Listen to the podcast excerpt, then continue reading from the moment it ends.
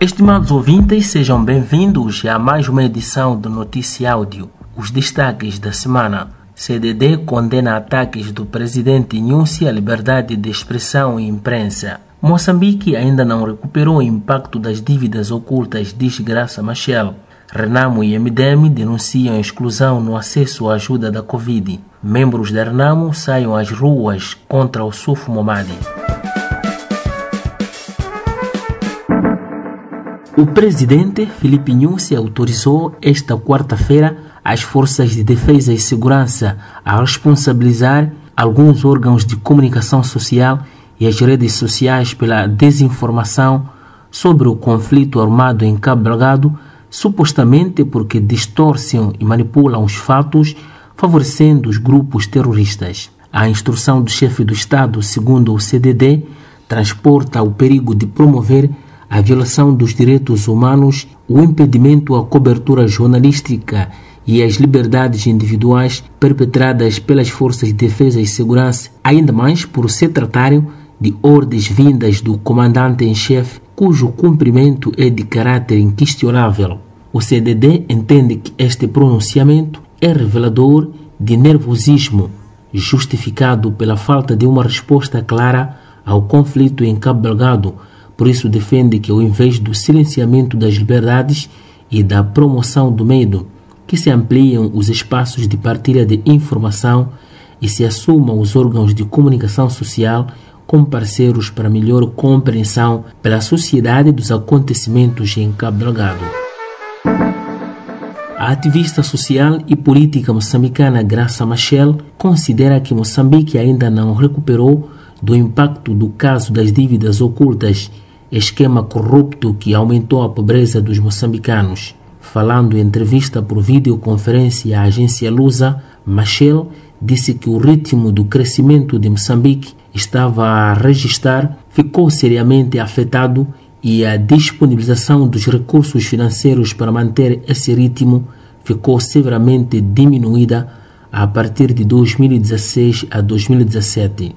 O caso contribuiu para o aumento da pobreza, desigualdade e insegurança no norte e centro do país, que continuam a ser afetados pela corrupção e pelos conflitos internos, apesar do acordo da paz assinado no ano passado entre o governo e a Renamo. O caso das dívidas ocultas já está no tribunal, aguardando pelo início do julgamento.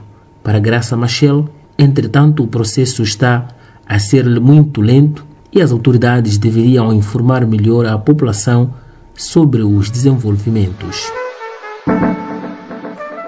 Os partidos MDM e Renamo acusam as autoridades da província de Inhambane de excluírem os seus membros e simpatizantes da restrição do subsídio de 2 mil meticais por mês previsto como assistência às famílias carenciadas durante a pandemia de Covid-19.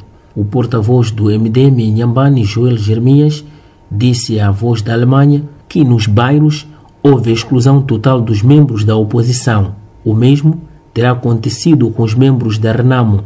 Sem gravar a entrevista, o delegado daquela formação política em Nhambane, Carlos Maela, também confirmou a exclusão dos seus membros. Bernadette Gulube, uma simpatizante de um dos partidos da oposição no distrito de Omuine, confirma que não foi inscrita e que nenhum líder comunitário ou secretário do bairro a contactou para receber a ajuda do governo. Entretanto, Isaac Mucavel, delegado do Instituto Nacional de Ação Social em Nhambane, garante que a instituição não excluiu ninguém para receber os apoios porque o dinheiro é para todos os moçambicanos. Duas pessoas ficaram gravemente feridas na sequência de confrontações entre membros da Renamo na província de Tete centro do país, após uma marcha contra a liderança do presidente do partido, Ossuf Momadi. Os dois indivíduos são membros do partido na Vila de Songo. Foram atingidos por pedras e paus durante um confronto entre um grupo que contesta a liderança e o outro que o apoia.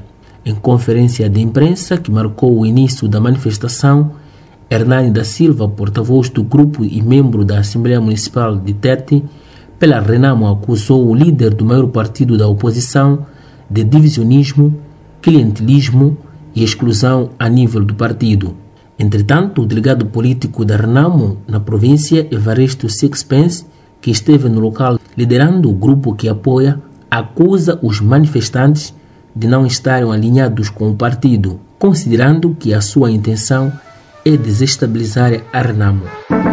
Esta foi mais uma edição do Noticiário produzido pela Plural Media. Fique ligado nos nossos canais no Telegram e WhatsApp e dê um like à página do Noticiário no Facebook para receber mais notícias semanalmente.